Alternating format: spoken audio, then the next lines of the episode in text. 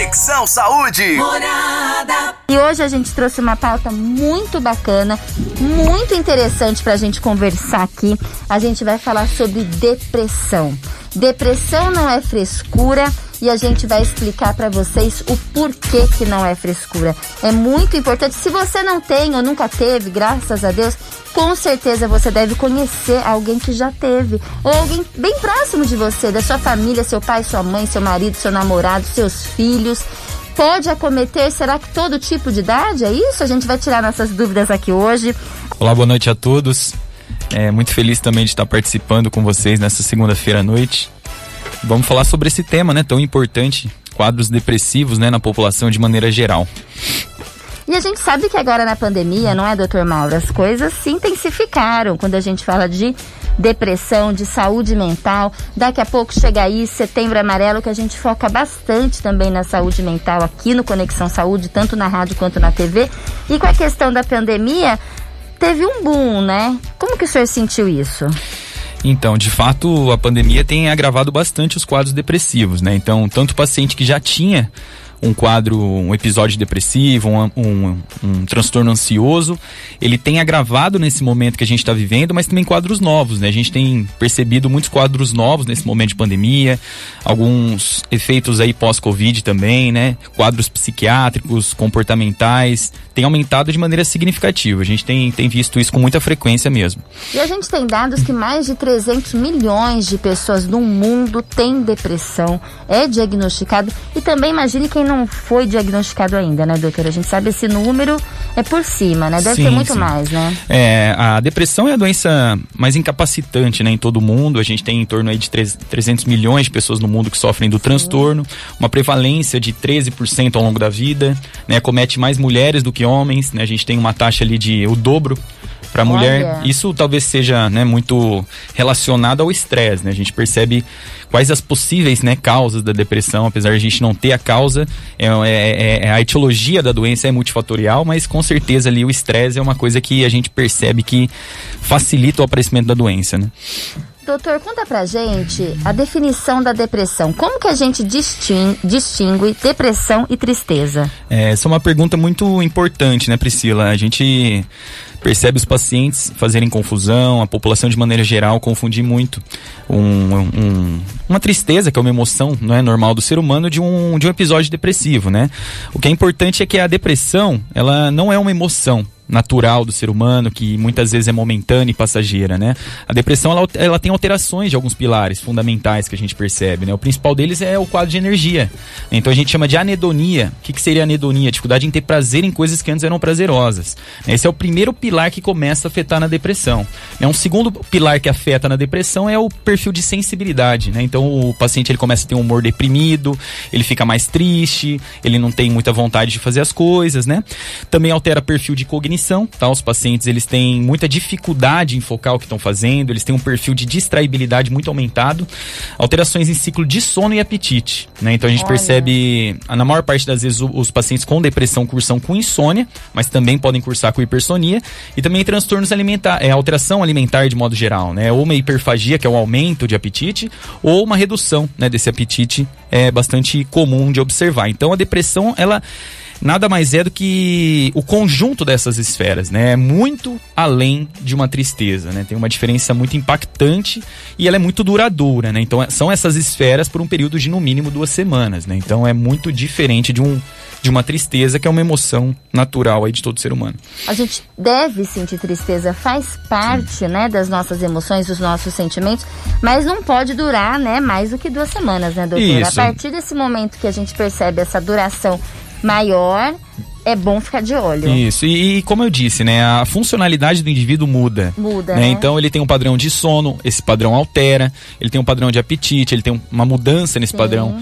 Né, de comportamento alimentar, ele tem muita falta de energia, isso impacta no serviço, né, ele não consegue tem muito psicólogo, não Sim. sei se de fato isso a gente, poder, a gente poderia definir dessa forma, né? certo. né? Claro que não, mas tem muito psicólogo que fala que a depressão é doença da vontade. A pessoa não tem vontade de fazer nada.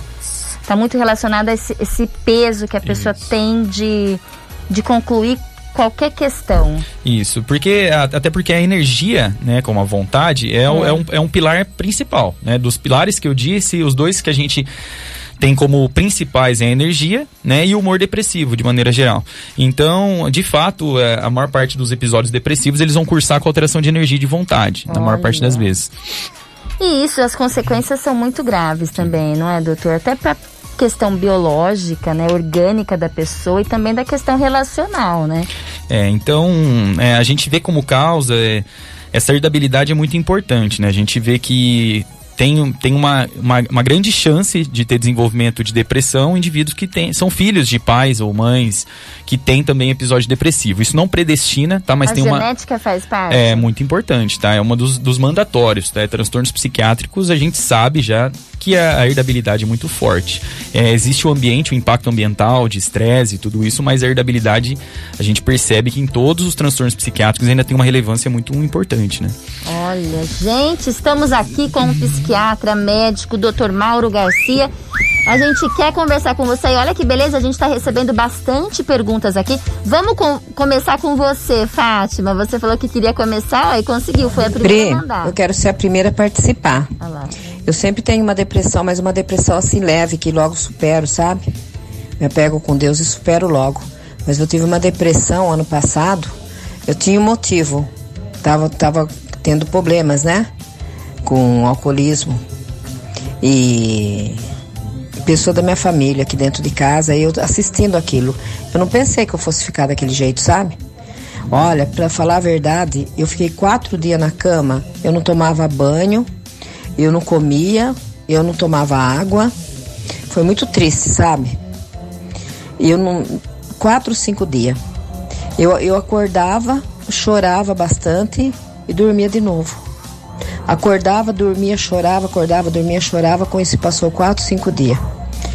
Aí meu filho procurou pela minha irmã, minha irmã veio, eu nem sabia o que estava acontecendo. Eu não saía do quarto, eu não, não, não tinha noção de nada. Foi muito triste. Foi uma, uma depressão muito pesada mesmo. Quando eu lembro, me dá tristeza.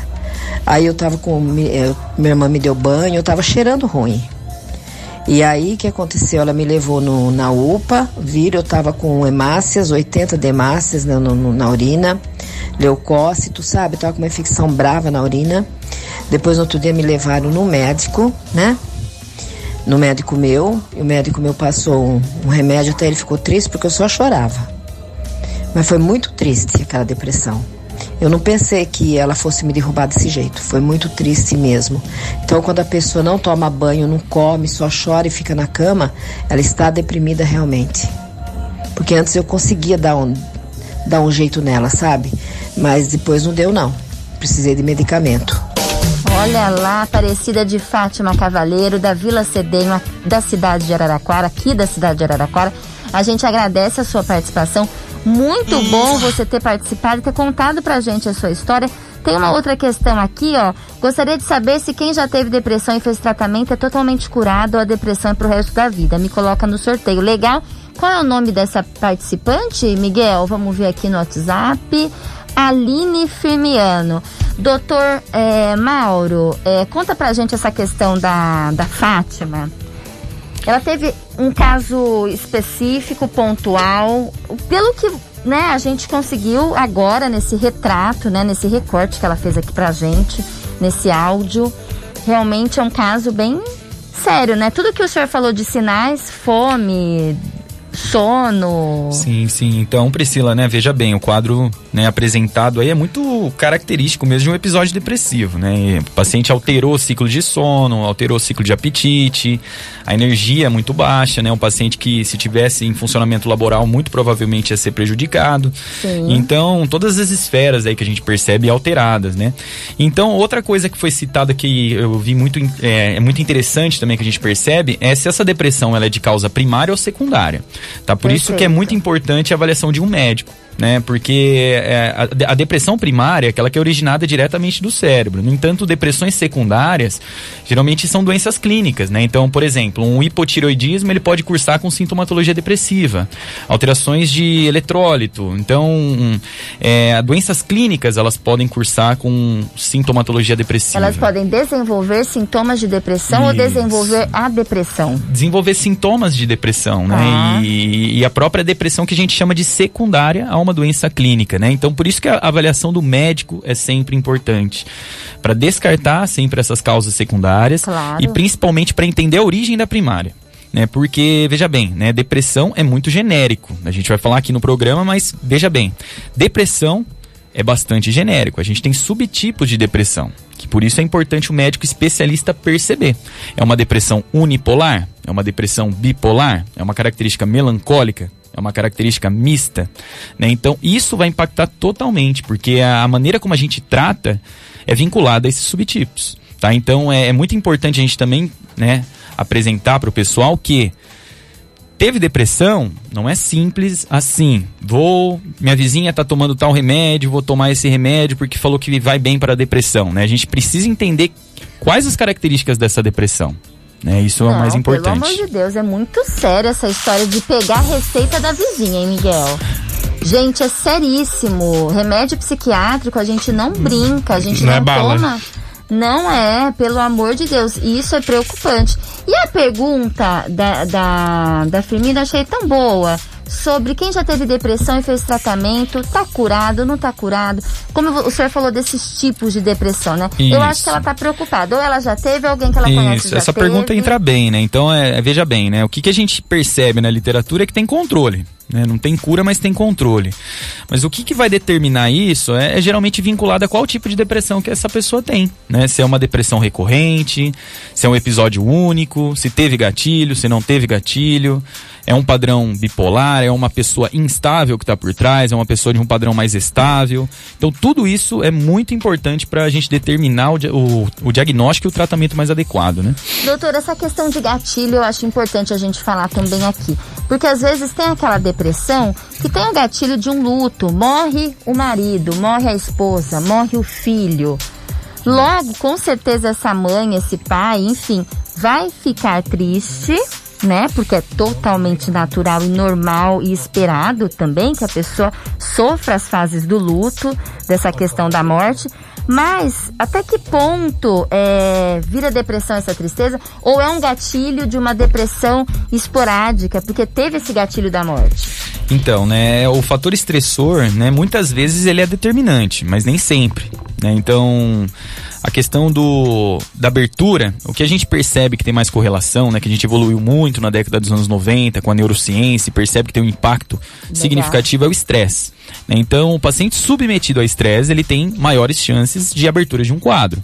Não é determinante, mas é impactante. Então, de certa forma, o luto, a perda né, de um ente querido, ou está passando por muitos problemas em conflitos interpessoais dentro da empresa, com certeza a gente percebe que é um gatilho significativo para abertura. Aumenta. Isso, o nível de estresse vai aumentar cortisol, né? O cortisol ele vai mexer em algumas proteínas cerebrais e vai acabar repercutindo com algumas alterações de monoaminas, né? Que muitos já ouviram falar da serotonina, noradrenalina, Sim. dopamina. A gente vai ter uma repercussão muito impactante dessa, do funcionamento dessas monoaminas, né? E a gente vê que isso está totalmente relacionado à queda do paciente. E a gente vem com tudo conversando sobre depressão. E eu deixei uma pergunta no ar, a gente está aqui com várias participações, a gente já vai colocar o áudio das participações aqui para vocês, mas eu deixei uma pergunta no ar aqui pro Dr. Mauro.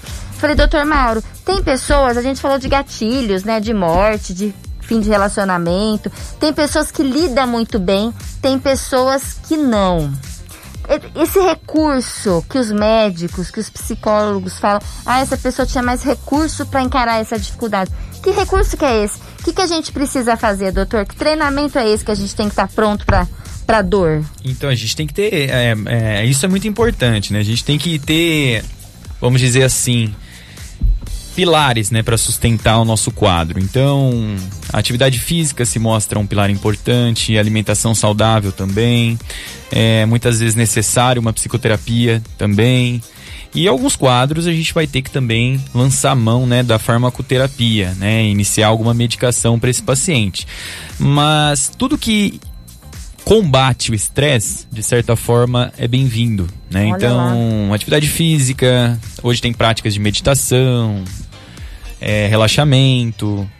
É, tudo isso vai ter um impacto principalmente no combate ao estresse, né? E dessa maneira a gente se torna mais firme, né? A, a não desenvolver um episódio, né? Isso, isso tem um impacto muito importante. Com certeza. A gente vamos para as nossas participações. Miguel Sandra Damião Alves do Jardim América. Boa noite, aqui é a Sandra Alves do Jardim América. Eu queria tirar uma dúvida.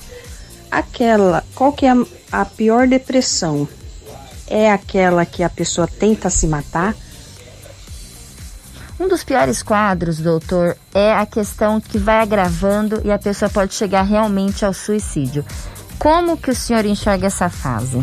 Que depressão é essa? Então, né, é, isso o especialista, né, o psiquiatra, ele sempre vai tentar colocar a intensidade, né, dessa depressão e perceber isso para a gente ter uma determinada conduta. Então, um, um dos sintomas possíveis no episódio depressivo é a ideação suicida né, muitas vezes com o planejamento suicida.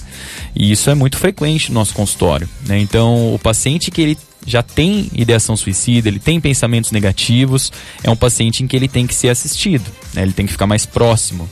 É um paciente que com certeza deve tomar remédio, tá? Não com teria certeza. outra maneira a combater esse tipo de depressão sem ser com remédio. A gente sabe que a psicoterapia em conjunto melhora muito o cenário desse paciente, né? Então sempre é indicado a farmacoterapia em conjunto com uma psicoterapia. Né? Um paciente com ideação suicida, ele tem que ser assistido. E se ele tem planejamento suicida, tentativa de suicida, ele vai ter que ser internado, né? A gente já tem uma outra conduta, ele vai precisar ficar internado por um período, né? Porque já, já corre o risco de vida, né? Então, nesse, nesse aspecto, a gente tem que estar tá assistindo mais de perto, e isso é muito recorrente no nosso consultório, né? Os níveis de depressão, uma depressão leve, uma depressão moderada, uma depressão grave, uma depressão muito grave, né? Que a gente fala. Quadros leves, muitas vezes só com a psicoterapia, uma mudança de estilo de vida, já consegue resolver em alguns casos, né? Mas quadros moderados a graves já dificilmente a gente vai né, deixar de usar um fármaco, né? Então sim, tem, tem que estar isso. o psiquiatra e o psicólogo juntos, sim, né, doutor? Sim, sim, muito importante. Doutor, uma outra questão. O senhor falou de depressão uni, é, unipolar isso. e a bipolar. Qual que é a unipolar? A unipolar seria a esperada, né? É o que a população geralmente a traz. Tem. Isso, que a maioria tem porque a depressão bipolar é menos comum, né? Então, o indivíduo unipolar, ele é diferente do indivíduo bipolar, tá? Ninguém se torna bipolar. Ou você nasce bipolar, ou você não nasce bipolar. É lógico que desenvolve depois de um tempo, né? É difícil esse quadro ser abrir o quadro na infância, mas depois de um tempo é comum ter as oscilações de humor, né? E então o quadro bipolar ele é diferente de um quadro unipolar. Por isso que é muito importante passar por um especialista, né? Porque a, a, a medicação vai ser diferente, né? O paciente bipolar, muitas vezes, ele vai precisar de remédio para o resto da vida. É, infelizmente, a gente percebe que às vezes só natureza, espiritualidade, bicicleta, caminhada, às vezes não vai resolver. É um paciente que vai ter que manter um tratamento crônico. Diferentemente, às vezes, de um episódio unipolar, né? Uma coisa mais episódica, em que faz um tratamento mais curto. O unipolar ele tem aquela tristeza de fato profunda. O bipolar tem tristeza e tem alegria. Então, ele é... reveza Isso, na mania e na depressão. É, o episódio depressivo ambos têm, certo? Então, ah, é? é? a depressão, o bipolar geralmente ele mais deprime mesmo ao longo da vida. A grande questão é que o paciente bipolar ele vai ter hiperativações também ao longo da vida, né? Então ele vai ter hipomania ou mania que a gente fala, que isso vai distinguir ele de um paciente unipolar. Então, o tratamento desse paciente geralmente vai ser baseado em estabilizadores de humor, diferente de um paciente depressivo unipolar, em que o tratamento já é mais baseado em antidepressivos e outra linha de fármacos, né? E, e, assim, as depressões em si, elas têm algumas diferenças, tá ok? Não é mandatório, mas tem algumas relações. A gente percebe que o paciente é, bipolar ele tem mais episódios de depressão atípica. O unipolar tem mais depressão típica. Depressão típica geralmente perde peso e insônia. Depressão atípica geralmente engorda e dorme demais. Depressão atípica, abertura precoce, adolescência, adulto jovem, depressão típica, abertura posterior aos 30 anos, 25 anos de idade. Entendi. Então tem algumas diferenças, né, que isso é muito importante com o médico especialista, né, que para a gente definir bem o quadro desse paciente e entrar com a farmacoterapia adequada. Doutor Mauro Garcia, psiquiatra, aqui no Conexão Saúde. Olha, eu tô impressionada, tô, eu tô tirando minhas dúvidas aqui, gente. Vamos para os nossos ouvintes, Miguel? Olha, tô muito feliz, tem muito ouvinte aqui mandando questões. Vamos lá. Oi, Mariotini, boa noite. Era pro Mariotini, será que tem alguma coisa então? Pra gente, aqui 19 28. Oi, Mariotini. Bo... Oi, Mariotini, boa ah. Oi, Mariotini. Daqui a pouco o Mariotini tá aqui com a gente. Vamos falar aqui com mais alguém, Miguel? Tem alguém? A Sandra a gente já escutou? A Rose, Rosilene, Rosilene. boa noite. Tristeza é sinônimo de depressão.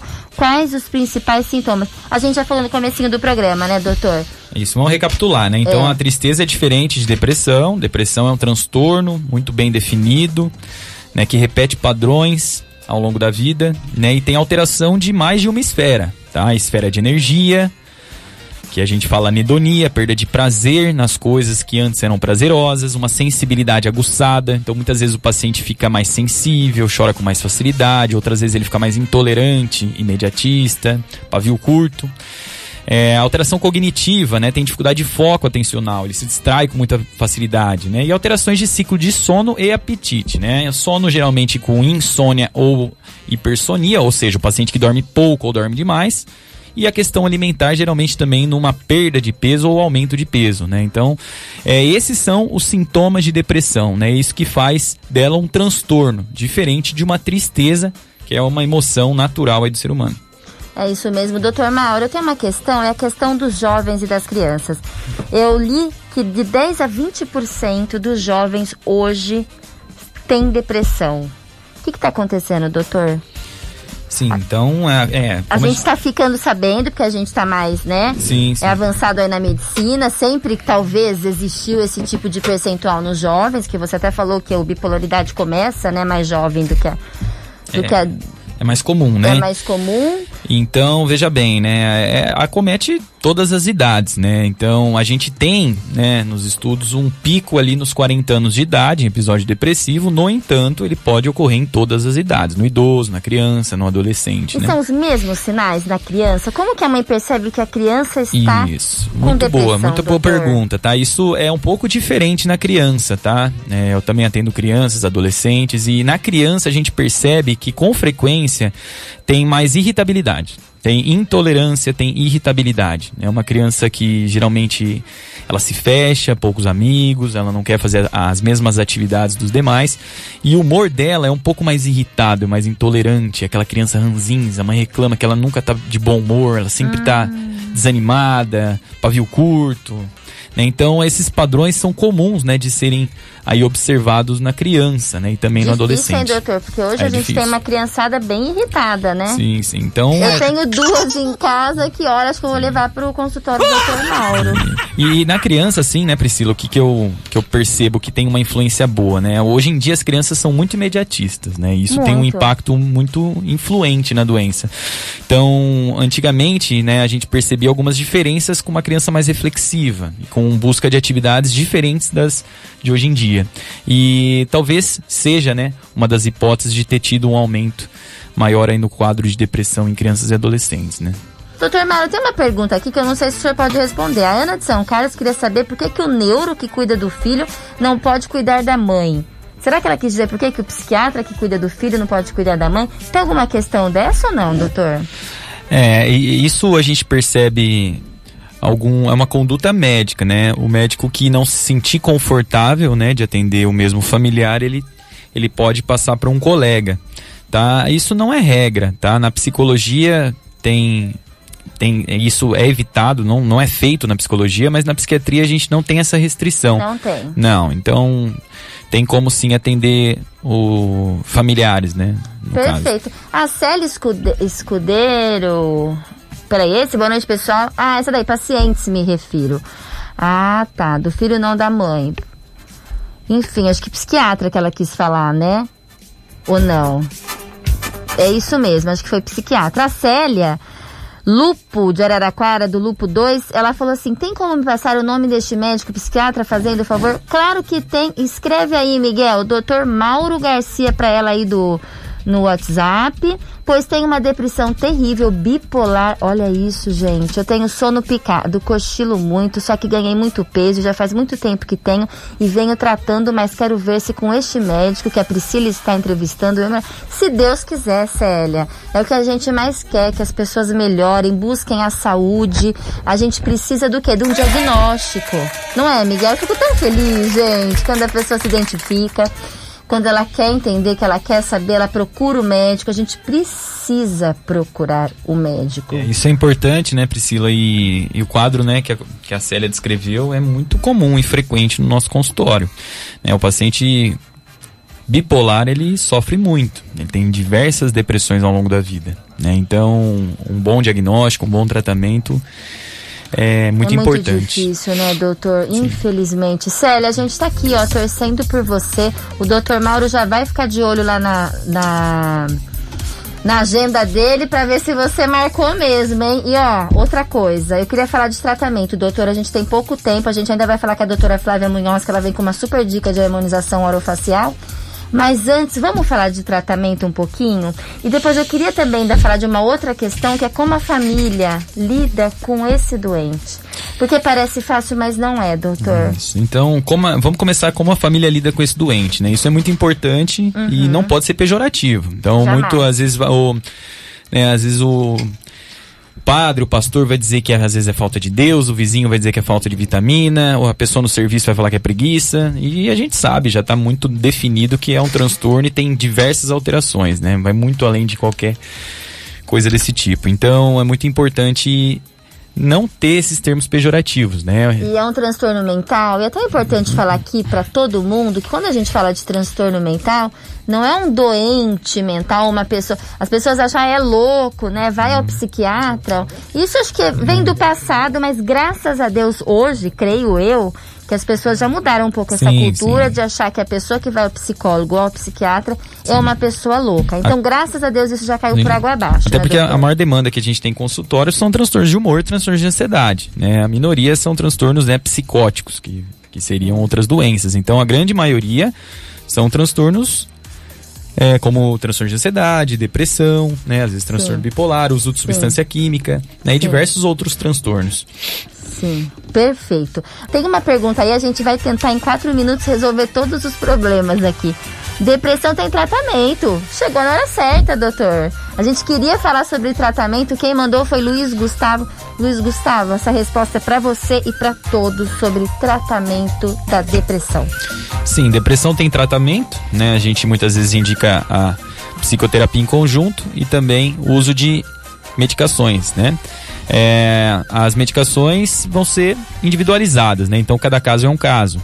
É, como a gente disse no, no início né, da, do programa, podendo ser uma depressão unipolar vai ser tratada de uma maneira, depressão bipolar de outra maneira. Então o tratamento é bastante individualizado, mas ele se mostra muito eficaz. Né? Então os estudos comprovam que o uso de remédios para depressão é totalmente eficaz. Um paciente que poderia ficar nesse processo por 4, 5 anos, a gente consegue ali em questão de meses melhorar o quadro em no mínimo 70, 80% na maior parte das vezes. Né? Então tem tratamento e deve ser feito.